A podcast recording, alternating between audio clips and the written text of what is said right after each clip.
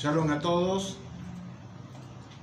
Besetat Ishmaya, con la ayuda del cielo, seguimos estudiando del el libro de El Jaján Aniyar, que tiene como título Concepto de rezo y bendición. Un libro sumamente interesante, un libro donde el Jajam nos habla de una manera profunda, un poco profunda, de lo que es el concepto de nosotros rezar y de bendecir a Shenyit Baraj y explicar ciertos detalles con respecto a lo que es esta gran mitzvah que nosotros como Yehudín tenemos que cumplir todos los días. Ayer tuvimos un pequeño inconveniente, no pudimos pasar el SIUR por este medio, lo subimos directamente a YouTube. Esperemos que el día de hoy pueda hacerse sin ningún tipo de problema. Bueno, habíamos quedado en la dulzura de la Torah, lo que significa para nosotros la dulzura de poder estudiar la Torah, de poder bendecir a Shinjit Bará, porque nos ha dado una Torah de verdad, nos ha implantado en nuestros corazones. Al final de Birkoja Shahar, la bendición que decimos todos los días agradeciendo a Boregolán, decimos dos bendiciones, aparte de todas que también son fundamentales, son muy especiales.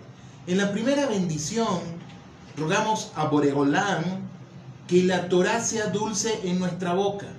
Y en la segunda, agradecemos por elegirnos como su pueblo y entregarnos una Torah de verdad, por entregarnos una Torah de justicia, por entregarnos una Torah que nos, nos dice a nosotros cómo debemos conducirnos en este Olanase.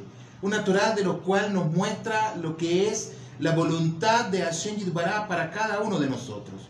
Gracias a estas dos bendiciones podemos estudiar Torah durante ese día, pero nuestros jajamín determinaron que no se permite estudiar Torah antes de decir estas brajol. No obstante, no es necesario decirlas cada vez que nosotros vamos a estudiar Torah. No es necesario decir que cada vez que nosotros agarramos un, un humash, que cada vez que abrimos la quemará, no es necesario decir la brajá como tal.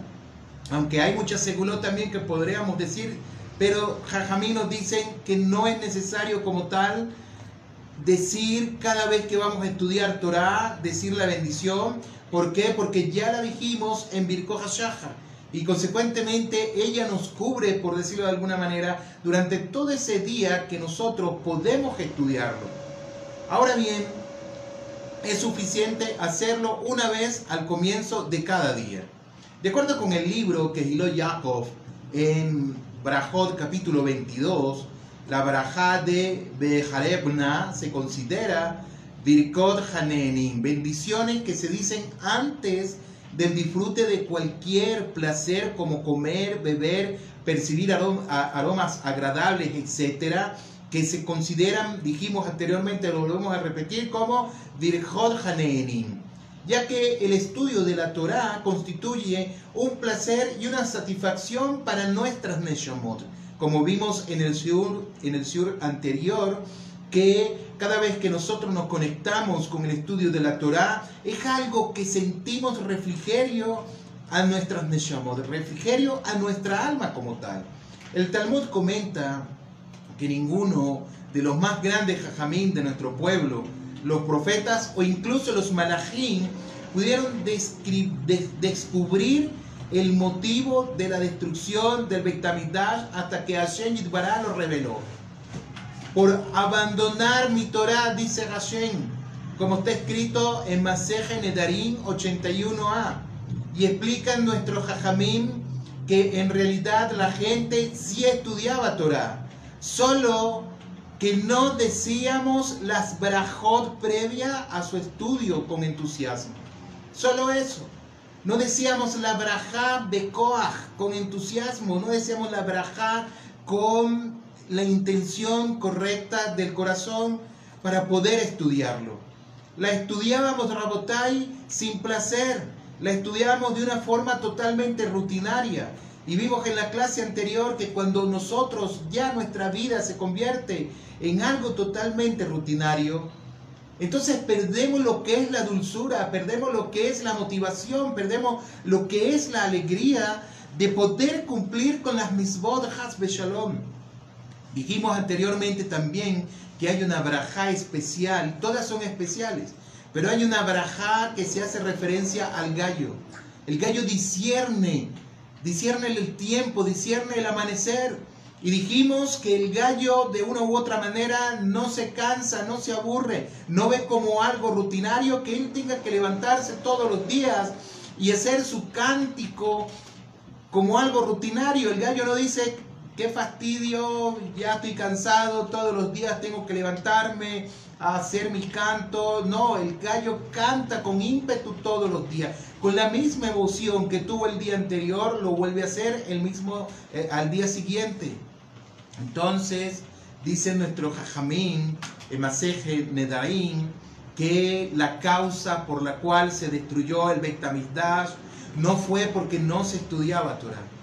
La causa por la cual se destruyó el Betamizdash es se estudiaba Torah, pero no se estudiaba Torah con ahínco.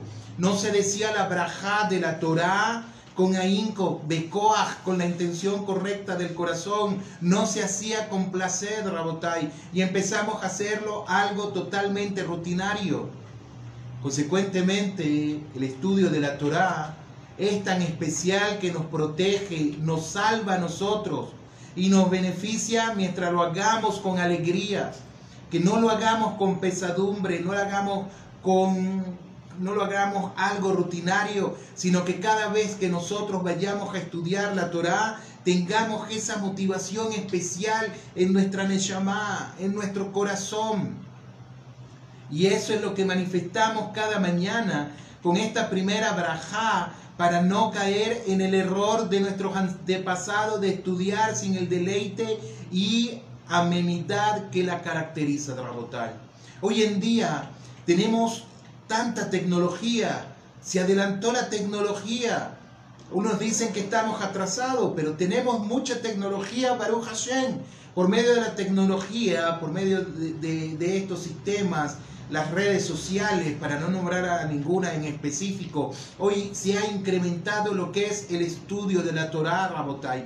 No hay una excusa para que una persona venga a decir, no tengo tiempo de estudiar, porque incluso, incluso en el automóvil donde va, si es de él el automóvil, puede colocar en un, en, un pendrive, en, una USB, puede colocarlo a su reproductor y puede escuchar Shurei Torah. Puede conectar su celular también a estos aparatos sofisticados y puede escuchar Shurei Torah, no hay ningún problema. Si está en, un eh, eh, digamos, mucho tránsito vehicular, está congestionada las vías, para relajarse puede estudiar Torah, puede hacerlo, puede escucharlo. Dice el rabí, el rabí Shaul Malek, a quien le dé buenos y largos años de vida, he aprendido muchísimo de él por medio, por medio de los siorín que él tiene por internet, he aprendido muchísimo de él, que hoy en día no hay excusa para decir no tengo tiempo de estudiar Torah. Es que no me alcanza el tiempo, incluso una persona con escuchar cinco minutos al día, aunque sea de una palabra de Torah, aunque sea escuchar musar, alajá, por muy cortico que sea, por poder escuchar algo, se considera que la persona ya escuchó, ya estudió. Tal vez en esos cinco minutos prestó más atención que lo que puede durar estudiando cinco horas de Rabotai. Pero no hay excusa alguna de que podamos estudiar Torah por medio de estos, de la tecnología, muchos rabanín grandes, Gedolim, quien le conceda largos años de vida, dan su shurim por medio de, de las redes sociales. Y sin embargo, nuestro Yeser Arach en cada ocasión que percibe nuestro interés por estudiar Torah, trata de privarnos de ese dulce sabor que emana de sus palabras. El Yeser trata de apartarnos de lo que es, por la misma tecnología, trata de apartarnos de ella, trata de apartarnos, de alejarnos, de mirar cosas que no debemos mirar, de perder el tiempo, Hasbe Shalom, en cosas que no nos dan la entrada al Ulan Abba, no nos da ningún mérito al Ulan Abba, Rabotai. Hace tiempo se puso de moda, cuenta el rabí Alegyar, una dieta que consistía en masticar un chicle antes de comer a fin de anestesiar las papilas gustativas. Y de ese modo, el momento de comer la comida se vuelve insípida y no provoca mayor antojo o impulso alguno de seguir comiendo. Al parecer, el Yeser el instinto del mal, trata de aplicarnos este mismo sistema antes de tomar parte de alguna clase o de abrir cualquier libro de Torah. El Yeser hará como esta, este ejemplo que coloca el rabí Anigyar, de que esa dieta la persona comiera un chicle durante cierto tiempo antes de comer para aliviar las papilas gustativas. El Yeser hará hace lo mismo también en nosotros. El Yeser hará nos da otras cosas para desviar nuestra atención de lo que es la dulzura de la Torah, de lo que es Limud Torah, de lo que es el estudio de la Torah. Nos da ese chicle para anestesiarnos y quitarnos de esa manera el placer dulce del estudio y las ganas de aprender, de aprender Torah, Rabotai, de aprender Talmud, de aprender Musar, de aprender tantas cosas, Alajod, de aprender tantas cosas que tenemos que nosotros como judíos, como somos conocidos el pueblo del libro, de aprender, de escudriñar, de sumergirnos en ella. Y es realmente es árbol de vida para cada uno de nosotros. Dice nuestro Jajamín que Hashem Yitbará, Dios tres que uno, Dios tres coronas a Israel lo coronó con tres coronas. ¿Y cuáles son esas tres coronas? Una es la Kebuná, Jacoanín, que es la corona de los sacerdotes, Akeuná, Melahín, la corona de los reyes, Akeuná, Jatorá y la corona de la Torah. La primera reservada para quién? La primera reservada para los que son Cohen, para los que vienen de Leví, todos ellos tienen el derecho a esa corona. Los que son reyes tienen el derecho a la corona del reinado como tal. Pero la corona de la Torá está disponible para todo que al Israel. Torah que dice Jajamim, dice la Torá, Morashá Yaakov, Torah Morashá Yaakov. La Torah es una herencia para la congregación de Jacob. Está al alcance de cada uno, Rabotai, pero somos nosotros lo que tenemos que preocuparnos por acercarnos a ella. Somos nosotros los que tenemos que agarrar la corona de la Torá, sobre, colocarla sobre nuestras cabezas, hacernos acreedores y merecedores de ella en todos los sentidos. David Hamelech dijo en Tegilín 19:9, las órdenes de Hashem son rectas, alegran el corazón Basta con percibir la calidad de vida que nos ofrece, que nos ofrece la Torá, así como los consejos que absorbemos de ella sobre la vida matrimonial, sobre la educación de nuestros hijos y además asuntos cotidianos también para darnos cuenta. Y no hablemos de la inmensa retribución que nos espera el Olán Abba por haber estudiado nosotros Torá. Enseña Jajamim Está escrito en la Gemara que cuando nosotros estábamos en el vientre de nuestras queridas madres, Hashem Yitbará mandó un malach para que nos enseñara la Torá. Y cuando estuvimos en el vientre durante nueve meses, ese malach nos enseñó la Torá. Y cuando nacimos nos dio un pequeño golpe en la boca, por eso tenemos una pequeña abertura aquí nos dio un pequeño golpe en la boca y se nos olvidó toda la Torah. Consecuentemente, cuando nosotros estamos estudiando Torah, nos estamos recordando de eso que nos enseñaron los malajim Rabotai, pero tenemos que ser merecedores de ella. Tenemos que forzarnos cada uno de nosotros. Rabotai, Beamorai, este es uno de los motivos por, por los cuales los Askenazim finalizan la segunda bendición diciendo la Azov Bedivrei Torah, que podría interpretarse como ocuparse con las palabras de Torah, pero la palabra la Azov es un término que se usa en los negocios en hebreo, se denominan asakim, como diciéndonos, da a tu estudio de Torah el mismo trato que tú le das a los negocios. Y me atrevería yo a agregar algo aquí también con todo el respeto de nuestros rabinos, con todo el respeto del Jaján Anillar que escribió este libro, que dice en hebreo se denomina Asakim, como diciendo da a tu estudio de Torah el mismo trato que da a los negocios, también da el mismo trato, da la misma disposición al estudio de la Torah cuando no tienes nada que hacer, Rabotai cuando te encargas, cuando nos encargamos de un tiempo ocio que no lo deberíamos de tener, que perdemos el tiempo en cosas que no tienen ningún sentido en la vida. Podríamos comparar esto con un hombre que retira 100 mil pesos, digamos 100 mil dólares del banco y los lleva al mercado para comprar mercancía, rentar un local, invertirlo en publicidad, etcétera. Y algunos de los que vieron lo que hizo le dicen, tu dinero estaba seguro en el banco, ahora estás arriesgándolo, estás arriesgando el dinero, puede ser que lo pierdas todo.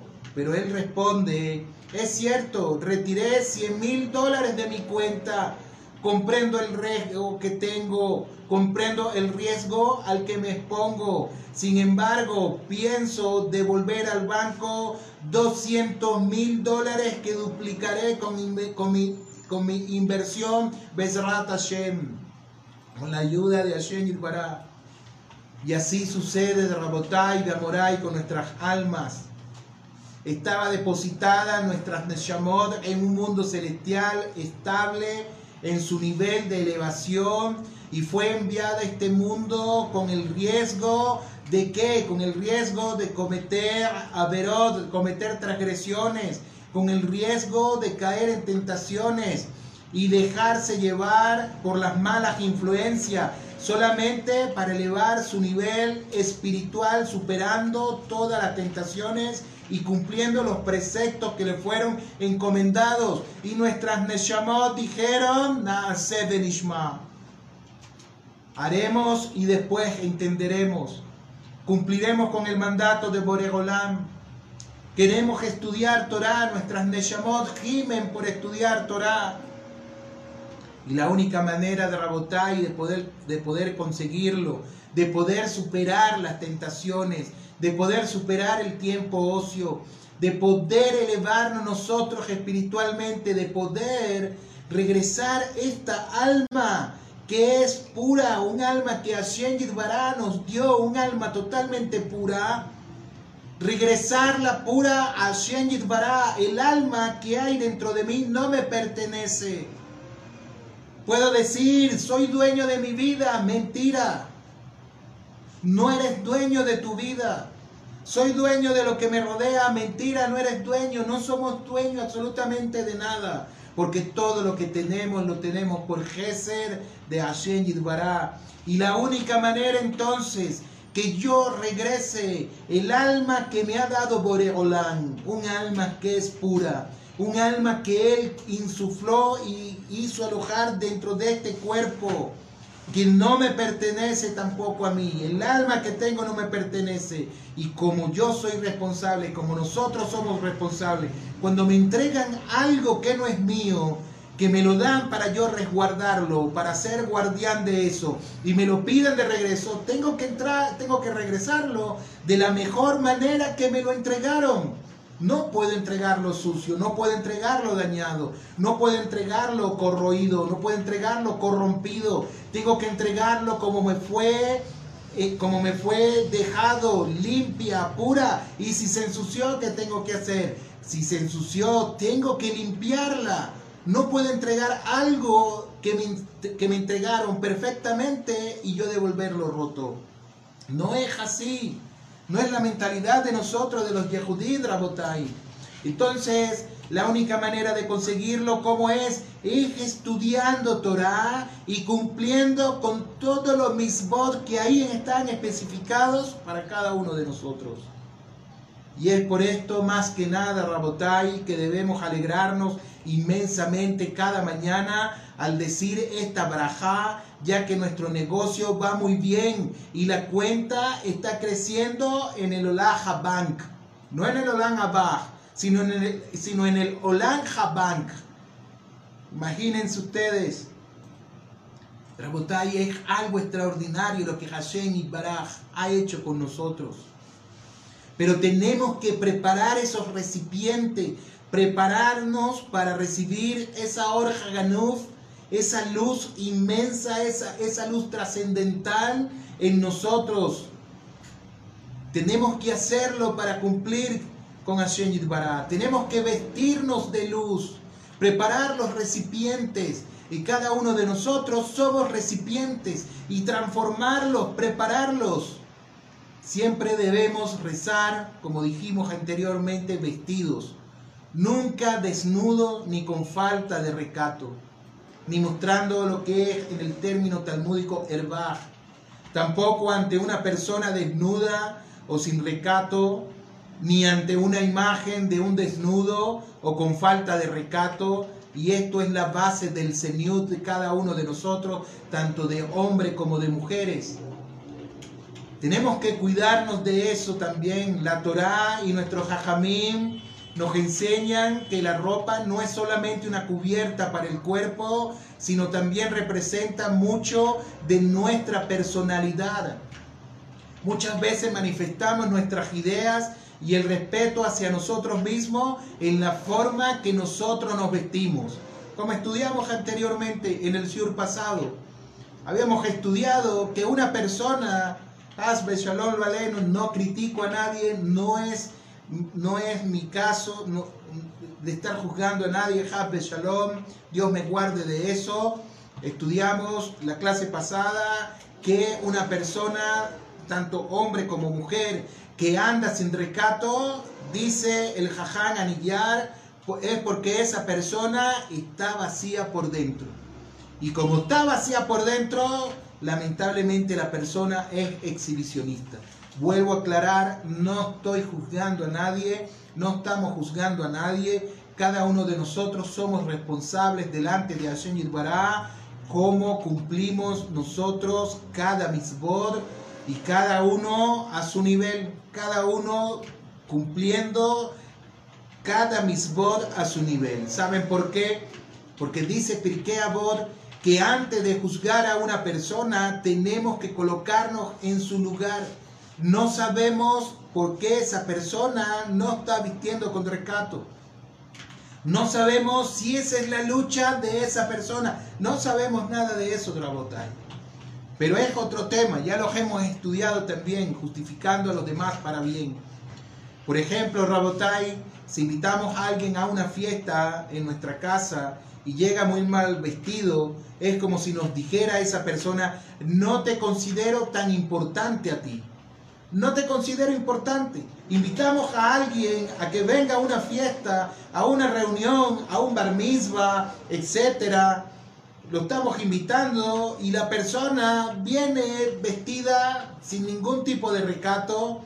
La persona viene, no sé, no sé cómo vendrá, no quiero, vuelvo a decir, no quiero eh, señalar a nadie por su manera de vestir, pero viene sin recato, viene mal vestida la persona, no viene muy bien vestida, digámoslo mejor así, suena más, suena mejor hacerlo así, no viene bien vestida. La persona Dice nuestro jajamín que es como si esa persona nos está mandando un mensaje y nos está diciendo, no te considero tan importante, la invitación que me hiciste no la considero tan importante para yo venir bien vestido delante de ti. Eres una persona normal como yo. Sin embargo, cuando esa persona se esmera por acudir con ropas elegantes, demuestra la importancia que le da la ocasión. Y ponemos otra vez el mismo ejemplo, Rabotai, de una persona que se va a presentar delante del presidente de la República o una persona que se va a presentar delante del presidente del Banco Central porque le dijo que le iba no a, dar eh, un préstamo, sino que le dijo, te voy a dar desde acá 10 mil dólares, 25, 50 mil dólares te voy a dar desde acá. Me imagino que esa persona no va a ir vestida sin mucho rescato. No va a ir esa persona, no quiero decir mal vestida, no consigo una palabra, no va a ir bien vestida, digámoslo así, no va a ir bien vestida y se va a ver y se va a ver con el presidente del banco. No lo va a hacer. Esa persona seguramente, como dijimos el sur pasado también, esa persona se va a poner lo mejor que tiene. Lo mejor zapato, mejor pantalón, la mejor corbata, el mejor saco, la mejor kipá, la más bonita, el mejor sombrero si lo tiene, se va a echar colonia, se va a untar de colonia, echar, no sé cómo le dicen ustedes, se cepilla los dientes, se corta el cabello, se arregla la barba, si se la tiene que arreglar, etcétera, etcétera. ¿Por qué? Porque va a decir, nada más y nada menos, me voy a ver con el presidente de la nación Oh, va a decir, me voy a ver con el dueño, con el, con el presidente del banco, una persona muy importante. Rabotai, pero ¿qué hacemos nosotros cuando vamos delante de Hashem Baraj? ¿Cómo nosotros nos estamos presentando delante de él?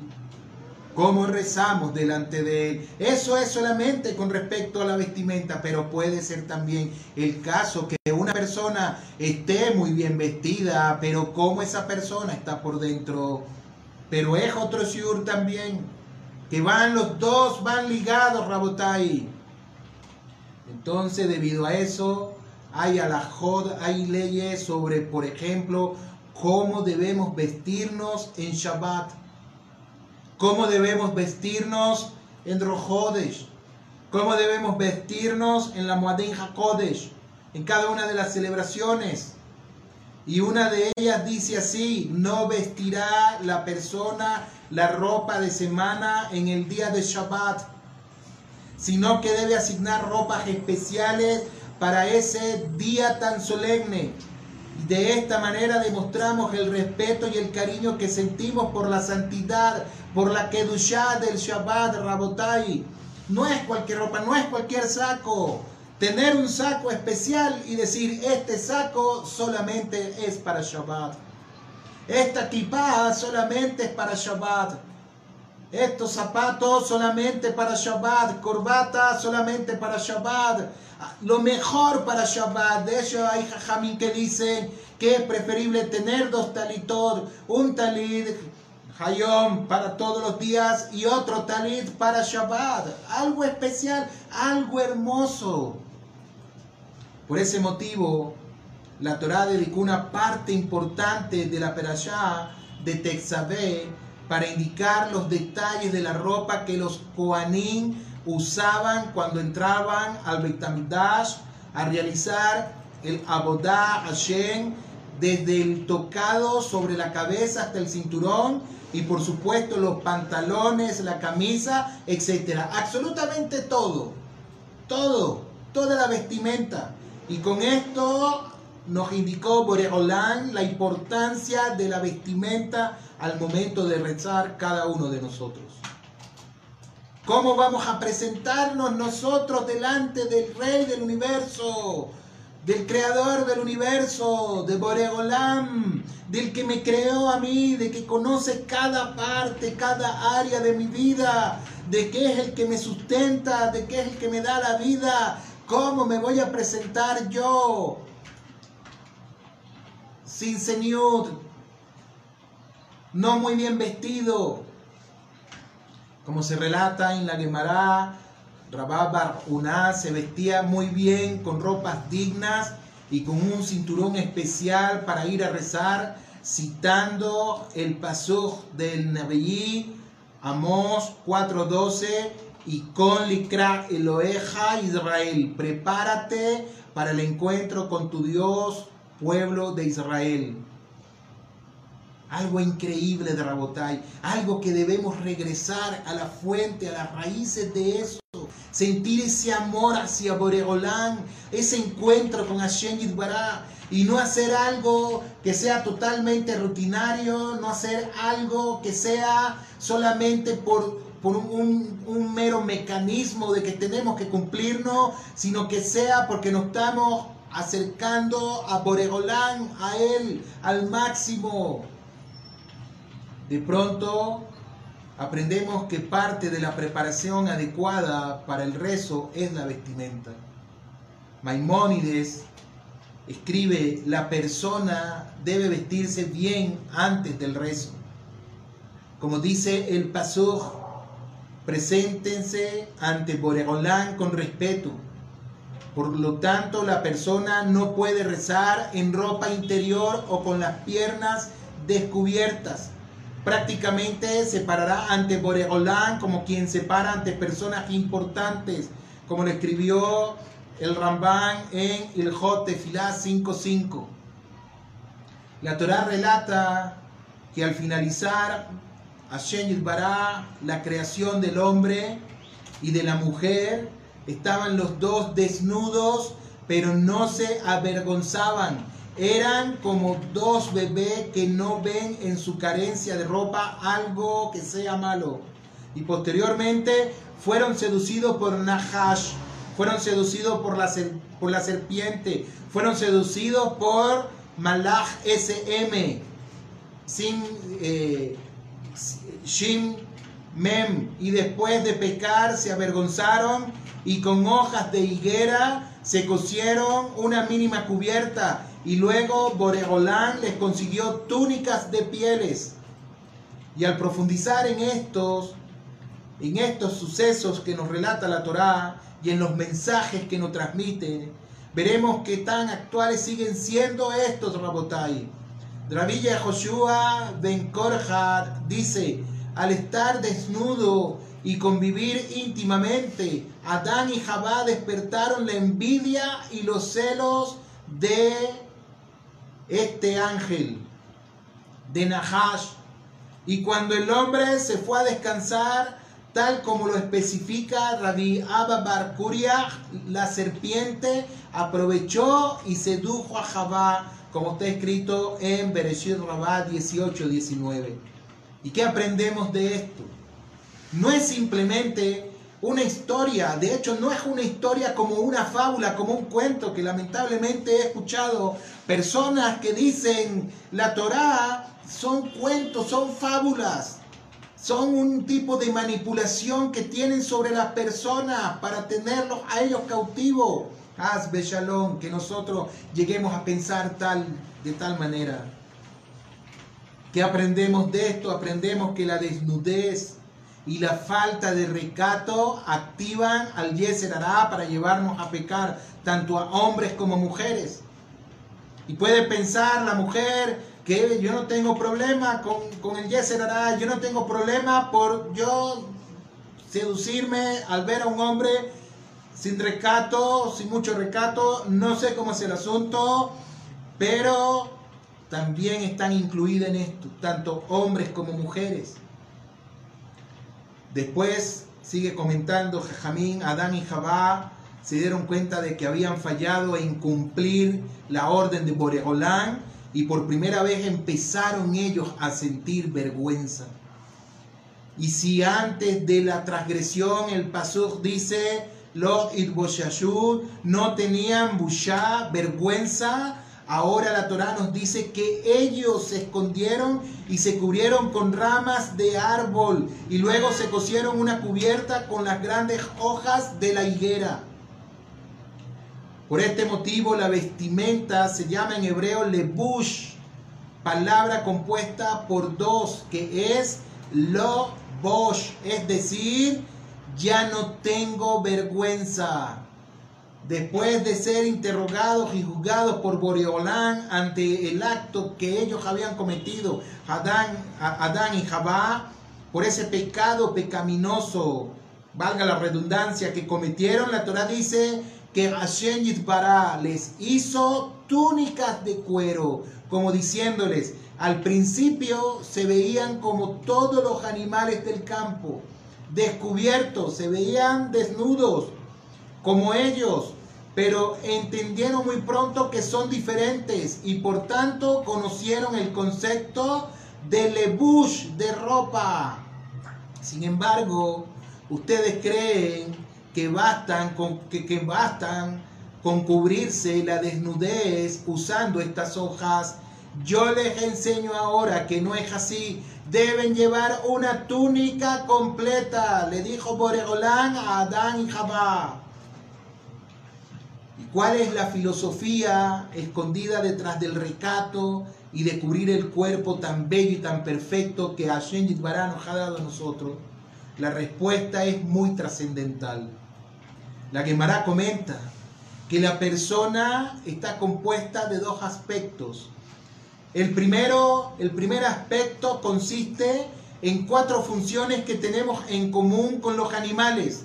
¿Y cuáles son esas? Tales como comer, beber, procrear y hacer nuestras necesidades. Y la segunda en tres funciones que tenemos en común con los ángeles, Rabotai. Entonces nos parecemos a los animales. No somos animales, sino que tenemos funciones que ellos tienen. Tenemos cuatro y tenemos tres funciones que tienen los ángeles.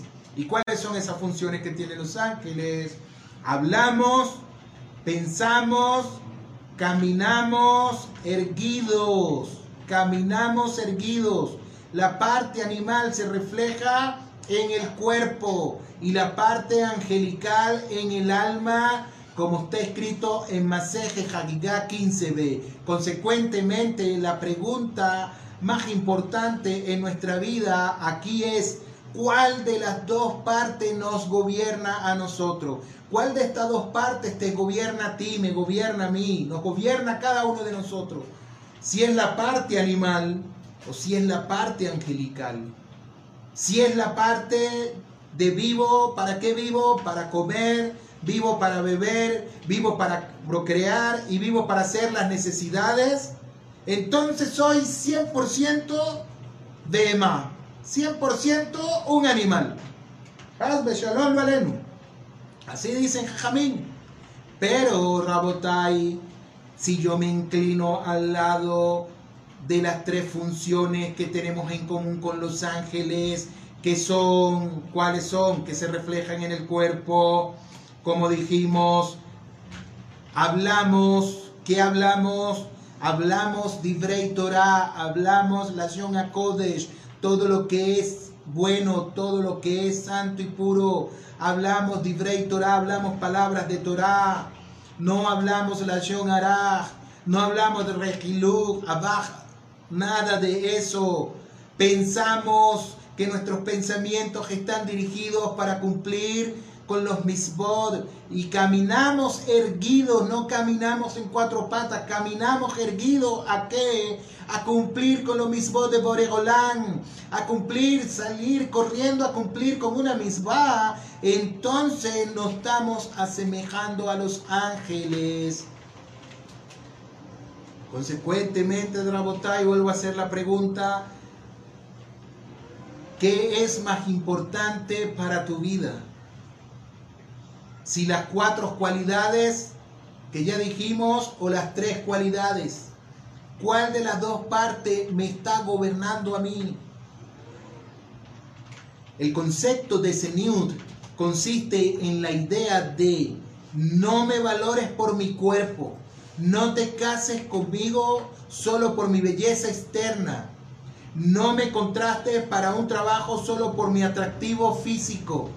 Lamentablemente, hoy en día se ve que cuando las mujeres no, no son judías, otra, o mejor no digamos nada para no caer en, en, pecado en eso, ustedes sabrán a lo que me estoy refiriendo aquí, pero dice el concepto de Seniud consiste en la idea de no valores, no me valores por mi cuerpo.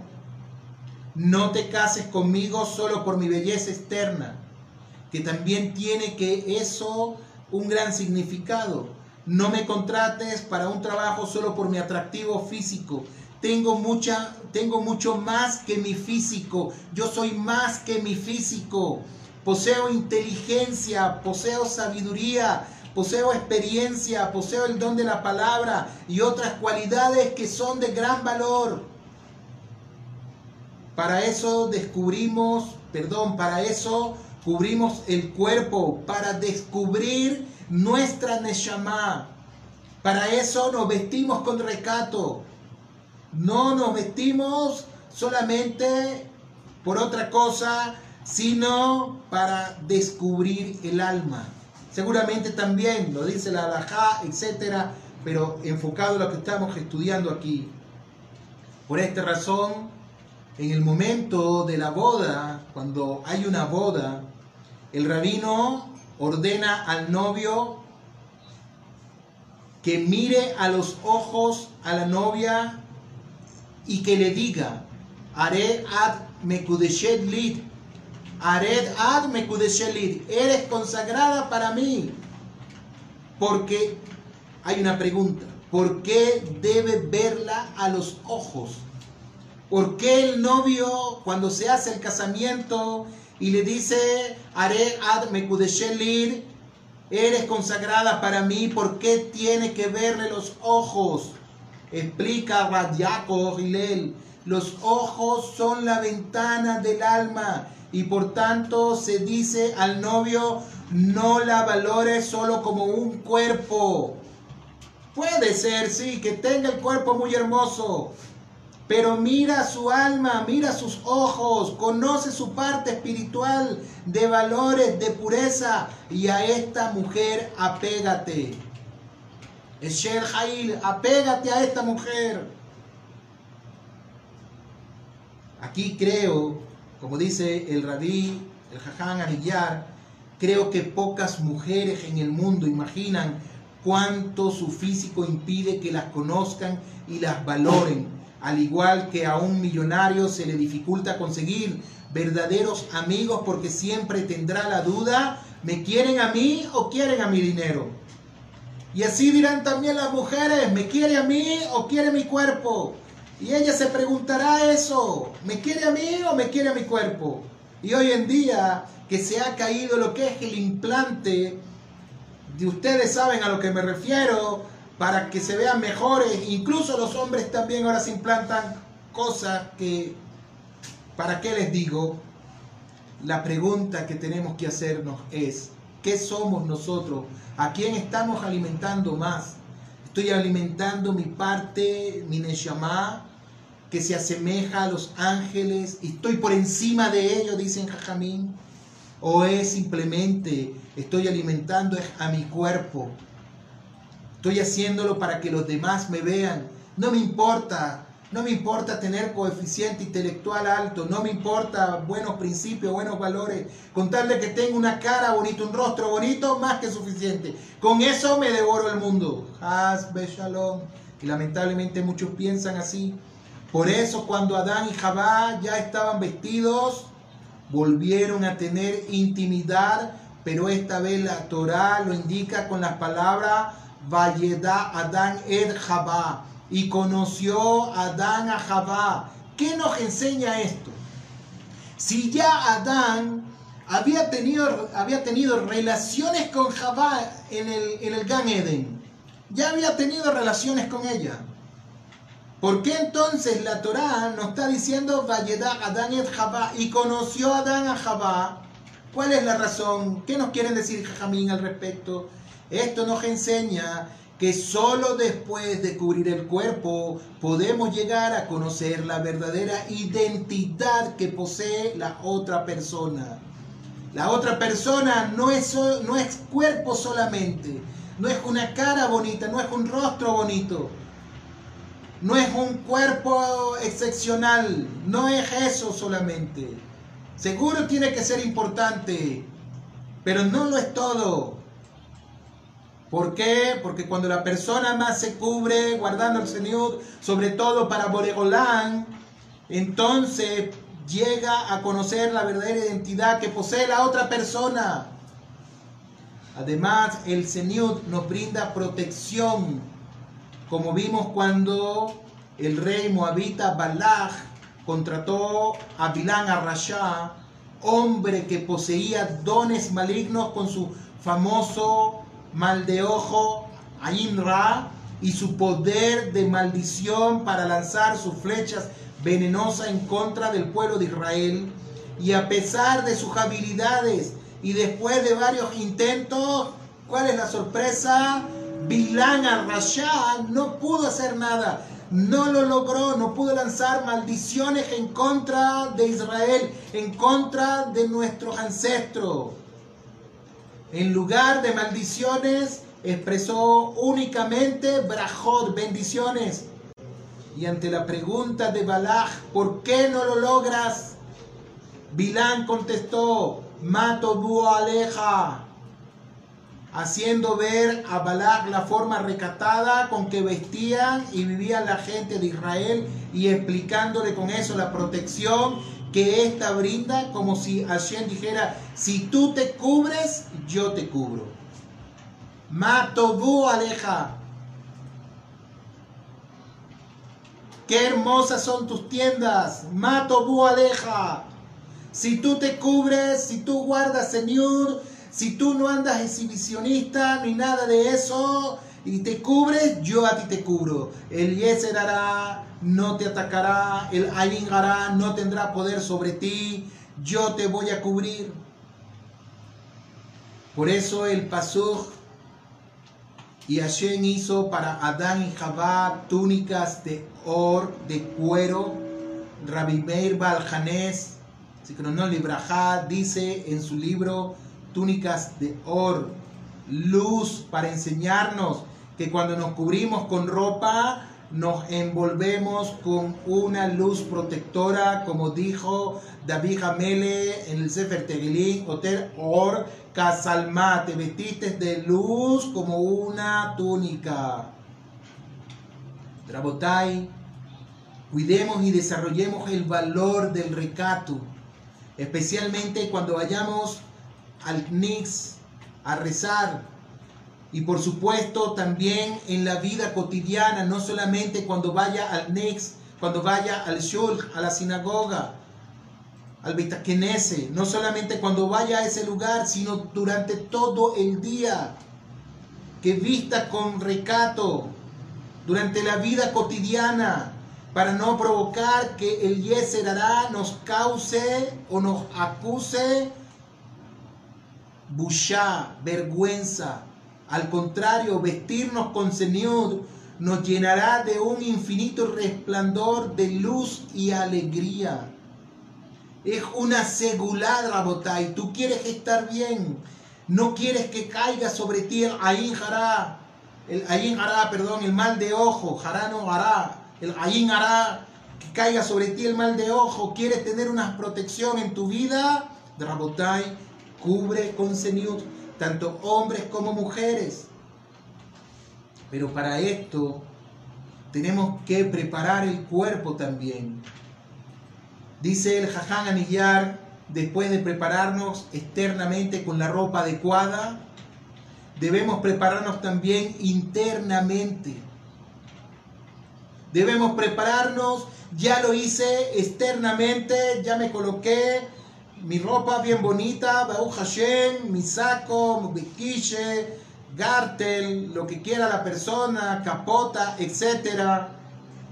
Y la persona ya se preparó, pero también tiene que prepararse internamente. Como dice Shlomo Hamelech, cuida tus pies cuando vayas a la casa de Hashem como quedó registrado en Coeles 4.17. ¿Y qué aprendemos aquí? De aquí aprende la Gemara en Maseje Brajó 23b, que no debemos rezar sin primero asearnos. Y explica el Beit Hadash que de la misma forma que mantenemos limpia nuestra ropa, que es la vestimenta del cuerpo, así debemos mantener la limpieza de nuestro cuerpo que a su vez es la vestimenta del alma, Rabotai. Y aquí estamos hablando, fíjense que vamos de lo externo, ahora lo más interno, también de la parte, como dice la Alajá, dice el Yalku Yosef y el Surjan Aruch, que una persona antes de rezar, la persona primero tiene que ir al Sherutín, al, al cuarto de baño, hacer sus necesidades totalmente para poder rezar a Boregolá, limpiar lo que está internamente y eso tiene un gran significado también espiritual para nosotros, porque como dijimos anteriormente, puede ser que la persona ya se, se viste con Señor Baruch Hashem, pero la persona, y digamos que también fue al Sherutim, fue al cuarto de baños, pero la persona tiene reconcome en contra de alguien también esa parte hay que examinarla. Vamos a estudiarla luego. Entonces, digo esto porque hay muchas personas que piensan y dicen, sí, tú que te vistes de blanco y negro para aparentar, puede ser que hay personas que aparentan. Como puede ser hay personas que no aparentan y se esfuerzan y cometen todo, cometen muchas transgresiones también, pero se están esforzando y para eso les invito a que vean un shiur que yo publiqué que se llama Justificando a todos para bien. No sabemos, Rabotai, las circunstancias de las cuales la persona está pasando en la vida. Haz Shalom, Dios nos libre nosotros de ser inquisidores, no me gusta utilizar esa palabra, de estar juzgando a los demás por cómo se vista, si se viste con Señor o no se viste con Señor. La idea de, este shur no es para eso.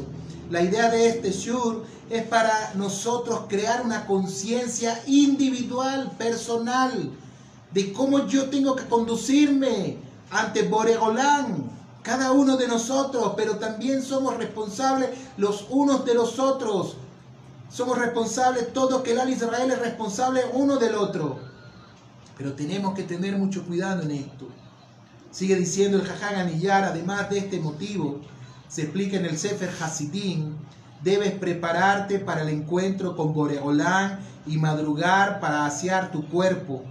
De lo contrario, de lo contrario mientras estés rezando, deberás interrumpir para ir al cuarto de baño y podrías perder parte del rezo, podrías perder un Kaddish que es muy importante, podrías perder otras brajot que son importantes también. Por otra parte, el rezo requiere de, gran concentración y el hecho de sentir necesidad de evacuar dificulta mucho que nosotros nos concentremos. Recemos pues con ropas dignas y limpias y con el cuerpo limpio y libre de desechos a fin de permitir que nuestras plegarias puras se eleven de la mejor forma hasta el Kisej Kabot, ante el trono celestial. Aparte de todo eso que hemos estudiado ya, aparte de la vestimenta, aparte de estar limpios también físicamente, la preparación mental que es fundamental en todo lo que estamos hablando. Después de preparar la vestimenta externa y procurar la limpieza interna del cuerpo, ¿qué debemos hacer? Debemos limpiar la mente que por lo regular llega al rezo cargada de preocupaciones, llega cargada de diligencias por realizar, pensamientos que nos vienen, planes o simplemente con navegación infinita y nada de Torah, nada de concentrarnos en lo que es el rezo. Como dice el Jaján Anillar, la mejor segula, él lo dice a manera de, de chiste, la mejor segula que uno tiene para acordarse dónde dejó algo en la casa es cuando uno está diciendo la mitad. A manera de chiste lo dice el Jaján Anillar. ¿Por qué es así? Porque la persona no pone interés en la mitad. Está rezando la mitad, pero está pensando en otra. Ah, ya me acordé de dónde dejé las llaves del automóvil. Ya me acordé de dónde dejé tal cosa. Después de aquí tengo que ir a hacer tal diligencia, etcétera, etcétera. Todo ello, por supuesto, interfiere en nuestra línea directa de comunicación con Hashem Baraj. No es la idea. Y es algo que es muy difícil hacerlo hoy en día en el mundo tan, tan agitado en el que estamos, en el mundo tan, tan vuelto para arriba, digámoslo así, tan agitado, tan corre y ven, tan no tenemos tiempo, tantas preocupaciones que tenemos, Rabotai, que no nos podemos no nos podemos concentrar en lo que es el rezo. Y debido a esto la Gemara comenta, las personas sadikim, behasidim, las personas justas y temerosas de Boreolán, meditaban y despejaban su mente durante una hora antes del rezo para poder rezar con más concentración, como está escrito en Maseje Brajó 32b. Y en la hora anterior está escrito, no se debe entrar al rezo en un estado de tristeza o de flojera. No se puede entrar en un estado de risa, de plática, etcétera, sino con la mente bien asentada a lo que se va. Como está escrito Maseje Brajó 31a. Y hoy en día Rabotai ¿Qué pasa en los Knicks? Lamentablemente me ha tocado ver, no juzgo a nadie, Hasbe Shalom, tal vez era importante lo que tenían que hacer, personas rezando, recibiendo llamadas con el celular en pleno rezo. Personas hablando en el rezo, en la mitad y hablando cuestiones que no tienen nada que ver con lo que se está haciendo. Personas interrumpiendo Rabotai. También es otro estudio que se tendría que dar de lo que es el respeto o la Kedushá del Beit la Kedushá del un libro escrito por el rabino Shalom Misha, muy bueno, Bedrat también vamos a estudiarlo. Lo que es el respeto, lo que es el respeto al Beit lo que es el respeto a la sinagoga, realmente dónde estamos entrando. Y hemos visto, lo he visto Drabotay, lo digo con tristeza, lo he visto, no juzgo a nadie, nuevamente quiero, quiero que eso quede muy claro, no juzgo a nadie. Personas en pleno rezo, hablando, contestando llamadas telefónicas por medio del celular, el celular repicando. Has Shalom, ¿qué estamos haciendo? Este concepto se encuentra en los pesuquín que describen el rezo de nuestros patriarcas, en el pasuk que indica que Abraham fue a rezar. La Torah usa el término amad, es decir, pararse, parar, colocar un freno, detente, stop, alto. En el pasuk que indica el rezo de Isaac, la Torah usa el término sijá, es decir, conversación, plática, diálogo. Y en el rezo que estableció Jacob, el de Arvid, se usó el término peguiá, que significa dar en el blanco, dar en el punto, alcanzar la meta. ¿Qué nos indica todo esto? Esto nos indica que el método apropiado para que el rezo se reciba en los cielos son parar, parar, detener, frenar los pensamientos, de conectarse y, alejar las múltiples ideas que nos agobian para poder concentrarnos en, ¿en qué? En el diálogo, en la plática personal con Boregolán. Solo así se logra que el rezo dé en blanco y llegue hasta el Kiseja Kabod, llegue hasta el trono celestial. Shaharini Hayarbid. Increíble Rabotai. Y la Gemara relata que Rabí Jonathan Ben Uziel era uno de los jajamín con mayor nivel y grandeza en Limut Torah.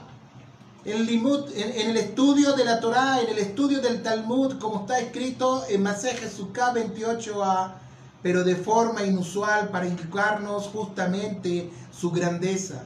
La Gemara se expresa en los siguientes términos.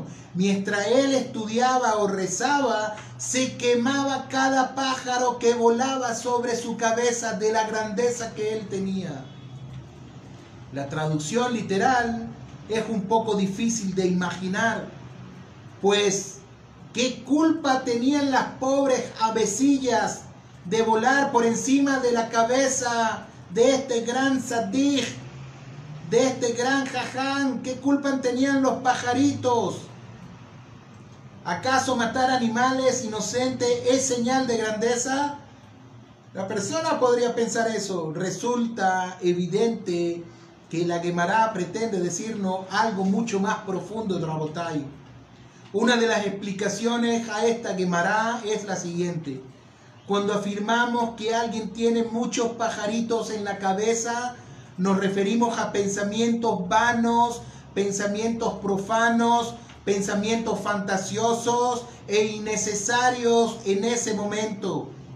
Ahora podemos entender la frase de la Gemara respecto a que mientras rezamos o estamos estudiando, somos constantemente interrumpidos por esos pajaritos, por esas avecillas que vuelan alrededor de nosotros. Es decir, esas ideas vanas, este tipo de pajaritos eran los que se quemaban, se anulaban mientras Rabí Jonathan Ben Uziel estudiaba, ya que no permitía que ningún pensamiento lo interrumpiera. Ciertamente, Rabotai, no es fácil despejar la mente y más, como dije anteriormente, en un mundo tan caótico en el que estamos, en un mundo donde estamos demasiado acelerados, en un mundo donde pensamos demasiado, donde sube el precio de los arriendos, el precio del dólar, etcétera, etcétera, etcétera. Tengo que pagar aquí, tengo que solventar esto, ¿cómo hago? Necesito dinero, eh, ropa para mi esposa, alimentación, etcétera, etcétera, etcétera tantas cosas que nos vienen a hacer a nosotros pajarillos sobre la cabeza. No es fácil despejar la mente, pero parte de la preparación para el encuentro con Boreolán es enfocar la concentración y aplicar la regla de la lupa. Cuando ponemos una hoja de papel al sol, esta nunca se quemará. Pero si colocamos en medio una lupa a cierta distancia, la cual concentra todos los rayos del sol en un solo punto, provocaremos una gran llama en el papel. Así es la mente de Rabotai. Mientras estemos pensando en diferentes ideas durante el rezo, los rayos mentales no causarán ningún efecto. Pero al apuntarlos en una sola dirección, hacia él, hacia Boregolán, la llama iluminará nuestro rezo y los elevará hasta el Kiseja Kabod, hasta el trono de la gloria. Y Hashem Yitbará nos dirá, fueron aceptadas tus peticiones.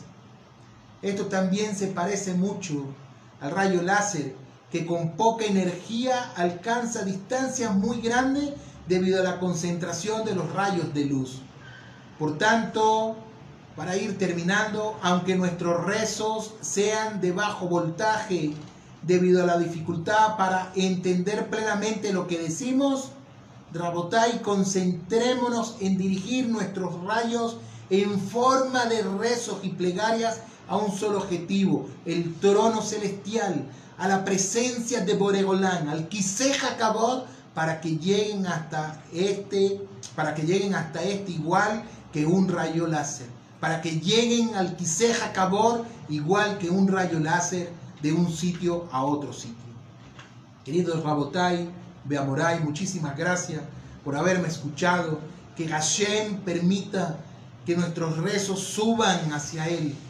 Que podamos esforzarnos en todo, en el rezo, con concentración y poder ver respondidas nuestras súplicas conforme a la voluntad de Hashem Yidbará. Tengan todos una feliz noche. Shalom, Leitra Muchísimas gracias por haberme escuchado. Hasta la próxima. Un fuerte abrazo.